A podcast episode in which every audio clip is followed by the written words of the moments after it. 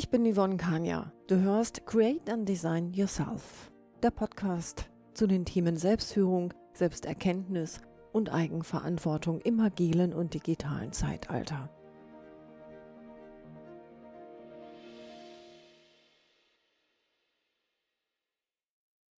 Hallo und herzlich willkommen zum heutigen Podcast zu der Folge Selbstführung heißt das Zauberwort.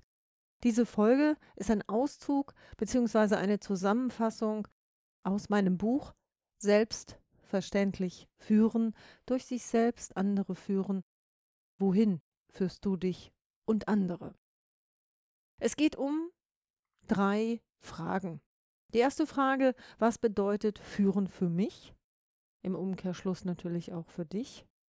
Wie sieht für mich in der Zukunft das Modell des Führens aus? Und die dritte Frage, was nehme ich als Essenz aus den Interviewgesprächen aus dem Buch Selbstführung mit? Kurze Erklärung dazu. In dem Buch Selbstführung finden sich vier beziehungsweise fünf mit mir Interviewpartner zusammen, die Stellung nehmen zu verschiedenen Fragen und ich mache hier eine ganz kleine Zusammenfassung. Wenn du Lust hast auf das Buch beziehungsweise auf das Hörbuch, ähm, du kannst es auf allen bekannten Kanälen und auch in den Shownotes dann dementsprechend verlinkt nachschlagen. Hör einfach rein. Spannende Interviewgäste, ähm, ganz, ganz viele Impulse, kreative Gedanken, also wirklich auch Querdenker. Macht richtig Spaß dazu zu hören. Ich komme jetzt erstmal zur ersten Frage. Genau, was bedeutet führen für mich? In dem Zusammenhang möchte ich gerne den Anselm Grün, den Benediktiner Pater und auch Autor, äh, zitieren, der sagt, führen ist die Kunst, den Schlüssel zu finden, der die Schatztruhe des Mitarbeiters, der Mitarbeiterin aufschließt. Ganz, ganz äh, spannendes Zitat, finde ich, das sehr zum Nachdenken anregt und tatsächlich für mich ähm, geht es jetzt nicht um den Schlüssel, um die Schatzruhe des Mitarbeiters aufzuschließen, sondern ich schließe erstmal mich selbst auf, weil ich sage, dass für mich Führung sehr, sehr eng mit dem Begriff oder auch mit der eigenen Selbstführung zusammenhängt, also mit der Selbstführung. Nämlich die Fähigkeit der Selbstführung gehört, also meiner Ansicht nach, zu den sozialen Kompetenzen, spielt sowohl im Führungskontext als auch im privaten Leben eine entscheidende Rolle. Das betrifft nicht nur die Beziehungsgestaltung, die ich nun als Privatperson verantworte, sondern natürlich darüber hinaus, wie verantworte ich mich als Führungskraft. Da mache ich aber auch nochmal die Unterscheidung, bin ich als Führungskraft unterwegs oder als Managerin. Ähm, aber das ist ein anderes Thema, das möchte ich hier gar nicht vertiefen. Verantwortung verstehe ich in dem Sinne, dass ich natürlich im Alltag auf die Situationen unter anderem empathisch reagieren kann. Empathisch heißt ja, dass ich versuche, sie einzusortieren, auch den anderen in den Blickwinkel zu nehmen und versuche, seinen Standpunkt zu verstehen. Wobei verstehen ja nicht heißen muss, dass ich damit einverstanden bin. Und in meinem Buch fallen noch Begriffe wie emotionale Intelligenz und wie eben schon gesagt natürlich Empathie, was in, in der gleiche Richtung geht.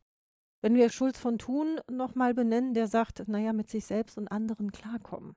Das heißt, die Selbstführung bildet die Grundlage für mich, für ein konstruktives und kooperatives Miteinander und schafft die Basis für authentische Entscheidungen und natürlich darüber hinaus auch für souveränes Handeln, weil ich gehe ja immer wieder in die, in die Reflexion und dadurch habe ich natürlich die Möglichkeit auch ähm, immer wieder meine Entscheidungen zu überprüfen und dadurch wirke ich natürlich auch authentisch und auch natürlich im weiteren Sinne in, gehe ich in ein souveränes Handeln. Darunter fällt für mich natürlich auch, dass ich mir zum Beispiel bewusst werde, welche Glaubenssätze hatte ich bis, bisher. Also das sind ja oft grundlegende Sätze, die aus der Kindheit mir mitgegeben wurden, nicht nur durch die Familie. Es kann der erweiterte äh, Kreis sein, wenn ich zum Beispiel im Religionsunterricht war ähm, oder beziehungsweise in der Schule, Sportverein. Also da kommt ja einiges zusammen, wenn, wenn ich die aufgesaugt habe und die mich heute immer noch bestimmen, zum Teil auch mit negativen in, Intentionen, dann ist es natürlich sehr, sehr gut, wenn ich darüber Bescheid weiß und mir die bewusst mache und zum Teil natürlich auch revidiere. Ja. Und sich alte Glaubenssätze bewusst zu machen und auch die Ängste zu erkennen, auch was die beruflichen und privaten äh, Beziehungen angeht, um diese natürlich auch dann langfristig, mittelfristig zu verbessern. und das Leben als lebenslangen Prozess natürlich auch zu verstehen. Und darüber hinaus sind die eigenen Werte für mich im zweiten Punkt natürlich wichtig und inwieweit sie sich im Handeln widerspiegeln. Das heißt, sowohl im privaten als auch im beruflichen ähm, Umfeld die Talente, meine Fähigkeiten, natürlich auch die Stärken zu erkennen. Dann kann ich die natürlich auch wesentlich besser bei den anderen ähm, erkennen und Genau, darüber hinaus auch in der Lage sein, die Aufgaben und Talente zusammenzuführen, weil im Beruf ist es ganz wichtig zu erkennen, ist denn ähm, ein Mitarbeiter, eine Mitarbeiterin tatsächlich für die Aufgaben auch talentiert oder hat sie die Expertise? Ähm, ich sage immer, passt die Aufgabe zum Mitarbeiter beziehungsweise der Mitarbeiter, die Mitarbeiterin zu den Aufgaben.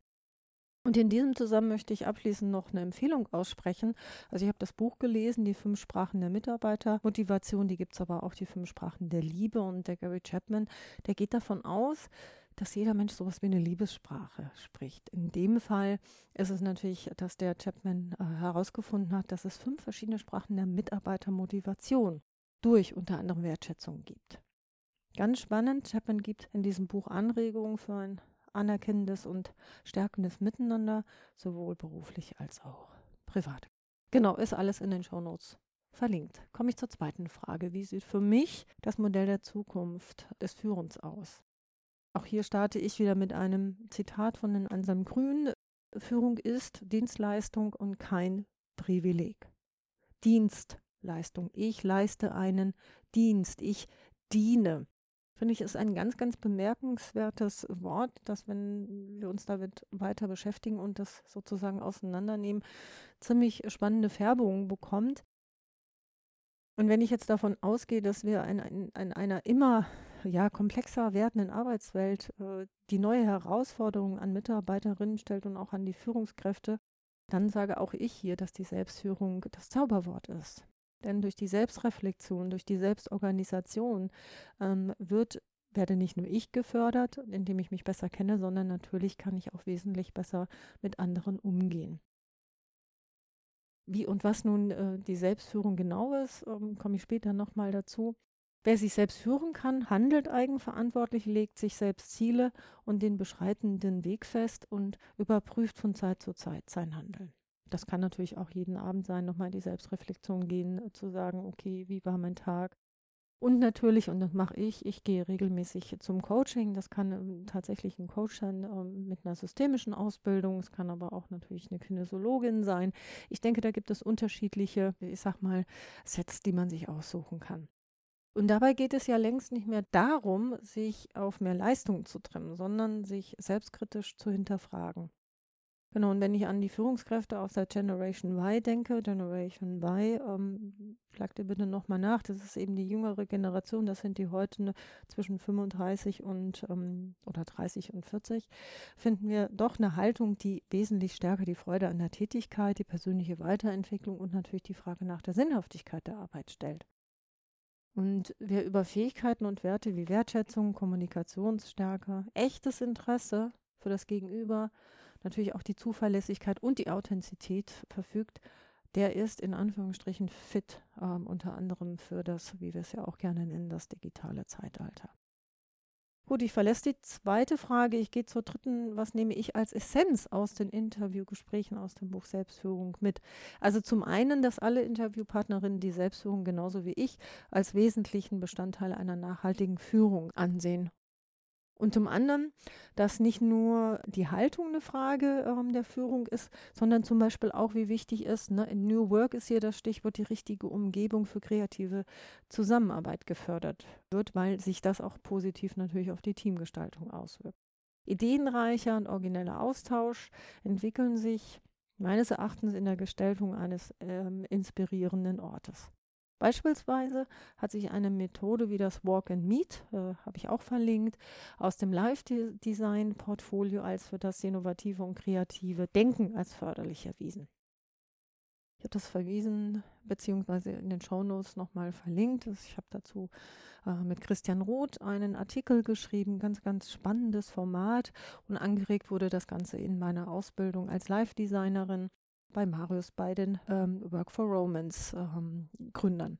Diese Methode wird in der Regel außerhalb der gewohnten Arbeitsumgebung durchgeführt und tatsächlich Bereits in der Antike hat sich Aristoteles den Gang in der freien Natur für die Lehre zunutze gemacht. Er pflegte inmitten einer Gruppe von Schülern und Diskutanten, man nannte das so, in den Mandeln, Hallen Athens herumzugehen und seine philosophischen Denkschulen abzuhalten. Das tat er, um seine innere Balance zu finden, die das kreative und freie Denken ermöglicht. Was spricht zum Beispiel dagegen, ein Feedback oder ein Mitarbeiterinnengespräch am Meer oder an einem See abzuhalten? Wie wäre es mit einem Zwiegespräch am Kamin? Kaminzimmer gibt es in großen oder auch in kleineren Städten genug. Gut, jetzt haben wir natürlich in, in der aktuellen Zeit das Thema Corona. Ähm, trotz alledem kann man da natürlich auch ähm, dementsprechend die Vorschriften einhalten. Oder ein Teambildungsworkshop zum Beispiel in einem für mich absolut coolen und sehr, sehr fantasievollen Hostel, das Basecamp in Bonn, wenn ihr mal Gelegenheit habt. Oder zum Beispiel auch der Hüttenzauber hier in Berlin. Oder auch die Sinne stärken, äh, stärkende Mittel wie Dufte ähm, oder auch Stoffe. Tatsächlich hat das einen Einfluss darauf. Einfälle bekommen bei einer Gehmeditation, Konflikte aufdecken und spielerisch lösen, zum Beispiel beim Improvisationstheater. Es gibt ganz, ganz viele Möglichkeiten. Das waren jetzt einige, die ich dir hier in dem oder in der Folge nennen wollte. Ich habe alles soweit in den Shownotes ähm, verlinkt und die Quellen hinterlegt. Und ja, was soll ich sagen? Vielen, vielen Dank fürs Zuhören. Das war's für heute. Bleib agil, erfreue dich an dem Wandel, gestalte ihn mit. Ich freue mich über eine positive Bewertung und eine Empfehlung, wenn dir diese Folge gefallen hat. Informationen zu mir sind im Internet unter anderem auf meiner Webseite zu finden unter www.yvonne-punkania.de und hör in mein Hörbuch rein, die Selbstführung mit ganz, ganz spannenden Interviewpartnern. Vielen Dank fürs Zuhören. Bis bald. Tschüss.